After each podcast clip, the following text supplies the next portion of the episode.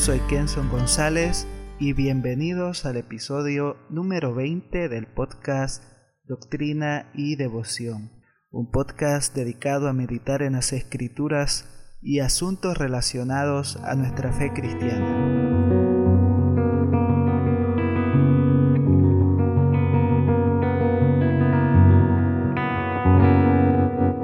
De comenzar este episodio, quiero agradecer por tu apoyo a este podcast que recién está comenzando. Prácticamente llevamos 20 episodios hablando sobre diversos temas y en estas últimas semanas hemos estado hablando sobre lo que es la primera carta de Juan. Así que te pido tus oraciones para que sea la gracia del Señor para conmigo y dar a conocer así su palabra con sabiduría. Bien, antes de seguir, quiero comentarte que en el podcast, tal como lo mencioné, estamos estudiando la primera carta de Juan. Estamos hablando sobre lo que el apóstol nos escribe o nos dice en esta carta.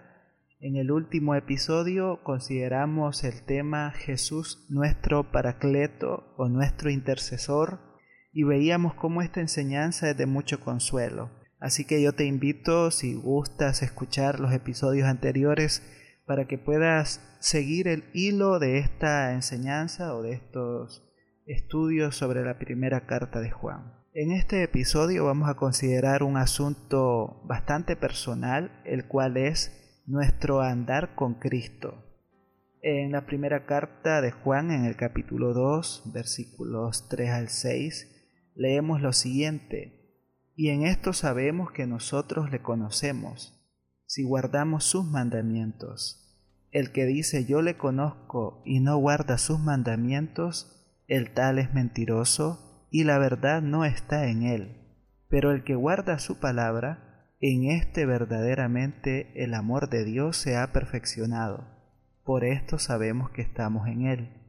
El que dice que permanece en él debe andar como él anduvo. Es muy interesante notar que Juan nos hace ver algunos distintivos de aquellos que verdaderamente siguen a Jesús. Y vale la pena que nosotros los consideremos en esta época tan llena de superficialidad, de falsas enseñanzas y de tantas cosas que vienen a menoscabar lo que en realidad significa ser cristiano. Bueno, veamos lo que Juan nos enseña. Lo primero que Juan nos dice es que quien conoce a Jesús guarda sus mandamientos. Es importante reconocer que el conocimiento de Jesús no es algo meramente teórico, sino que es algo vivo. Es una continua experiencia de la gracia de Dios en nosotros, la cual nos lleva a actuar en consonancia a la voluntad del Señor. Esto también podría traducirse como por esto llegamos a saber experimentalmente que lo hemos conocido a Él. La atención se centra en el conocimiento real y vivencial de Dios, en contraposición al conocimiento teórico propugnado por varios gnósticos. Recordemos que Juan no solo está alentando a sus hermanos a través de este escrito, sino que también está de cierto modo refutando eh, algunos maestros gnósticos, en este caso se trataban de docetistas, él los está refutando hablando acerca de la naturaleza de Cristo y hablando sobre el verdadero conocimiento. Pero bueno, eso sería tal vez para otro episodio. La pregunta que nos puede surgir acá es, ¿cuáles son los mandamientos a los que Juan hace alusión? La definición más clara que Juan nos proporciona para esta pregunta y para definir cuáles son estos mandamientos la encontramos en la misma carta. En el capítulo 3, versículo 23, Juan nos dice que este es el mandamiento que creamos en el nombre de su Hijo Jesucristo y amarnos unos a otros como Él nos ha mandado. Y en el capítulo 2, versículo 9 al 10, más adelante, Juan explica las implicaciones de guardar sus mandamientos. Significa mostrar amor a nuestros hermanos. En consecuencia, no amar es evidencia de que uno no conoce verdaderamente a Jesús.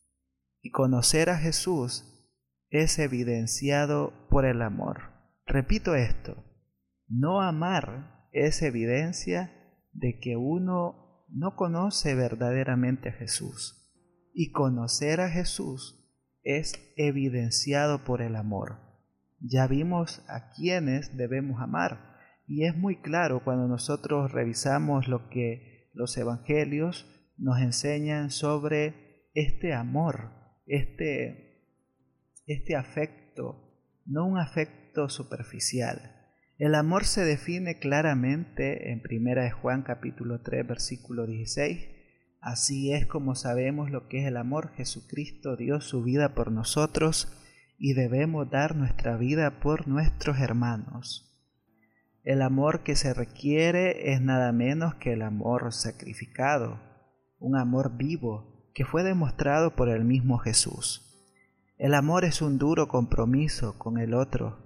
No es de extrañar entonces que Juan relacione el amor con el verdadero conocimiento, ya que en el capítulo 4, versículo 8, él dice que el que no ama no conoce a Dios, porque Dios es amor. De modo que este conocimiento del Señor se demuestra cuando consideramos lo que él respondió a los escribas hablando sobre la ley, y esto lo encontramos en Marcos capítulo 12, versículos 29 al 31, donde básicamente Jesús les dice que los dos mandamientos principales son amar al Señor con todo nuestro corazón, toda nuestra alma, nuestra mente y todas nuestras fuerzas, y que el segundo es semejante, que es amar a tu prójimo como a ti mismo. Y él añade, no hay otro mandamiento mayor que estos. Habría mucho que decir sobre las implicaciones eh, teológicas y éticas sobre esto que Jesús dice, pero que nos quede claro que quien sigue a Cristo Jesús ama a Dios y ama a su prójimo. Esto parece ser lo central del mensaje de Juan en cuanto al verdadero conocimiento. En segundo lugar, Juan nos dice que quienes siguen a Jesús deben andar como Él anduvo. Esta expresión claramente refuerza la idea de que el conocimiento de la voluntad del Señor no es algo únicamente intelectual, sino que también es práctico. Pero hay algo más en esta expresión, y es que nuestra referencia, nuestro modelo de cómo vivir, es Jesús. Así que básicamente Juan nos dice que si conocemos a Jesús, amaremos a Dios y a nuestro prójimo, y que al hacer esto, conduciremos nuestra vida como el Señor. Es importante notar que Juan no está ordenando, no está haciendo una llamada imperativa, sino que es más bien un llamado a la conciencia de sus lectores. Cada uno debe evaluarse a sí mismo cómo es su relación con el Señor. Si realmente conoces a Jesús, esa relación dará frutos reales. Necesitamos un diagnóstico porque las relaciones son intangibles.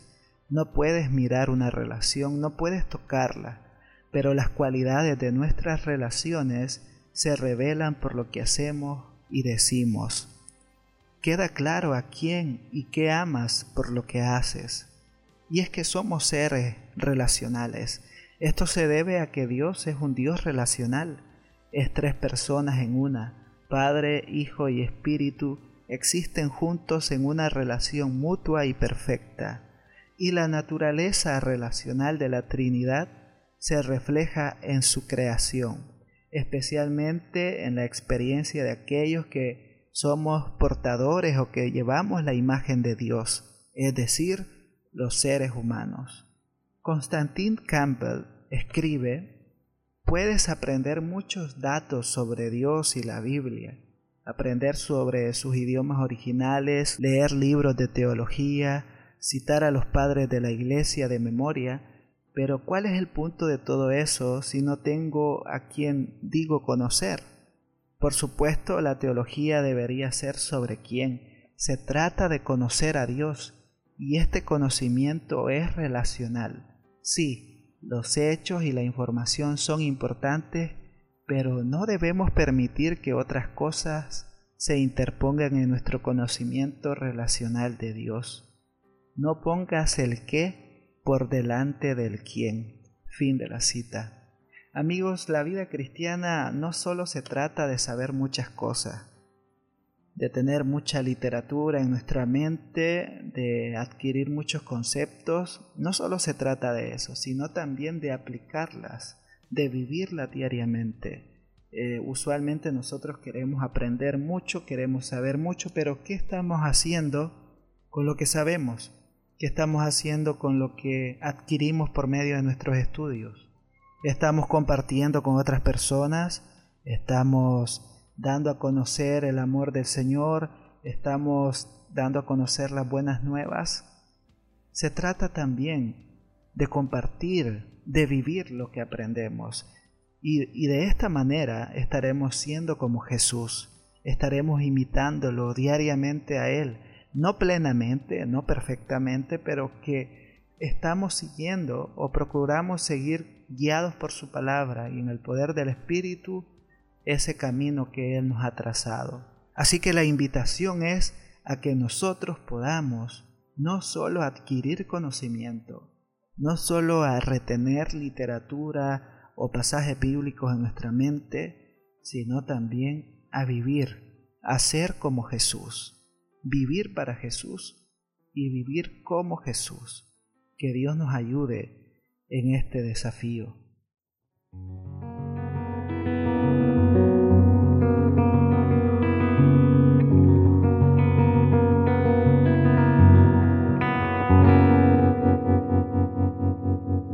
Hemos considerado brevemente lo que significa seguir a Jesús. En este momento sería muy oportuno que cada uno de nosotros pensara, que hiciera conciencia sobre lo que las escrituras nos dicen, sobre si amamos a Dios, amamos a nuestro prójimo, si en verdad conocemos a Jesús y procuramos ser como Él. Que el Señor nos ayude en esto, ya que realmente podemos llegar a caer en un error de estar eh, queriendo saber muchas cosas, pero simplemente por orgullo intelectual, simplemente por elogios del hombre o simplemente para satisfacer nuestro ego.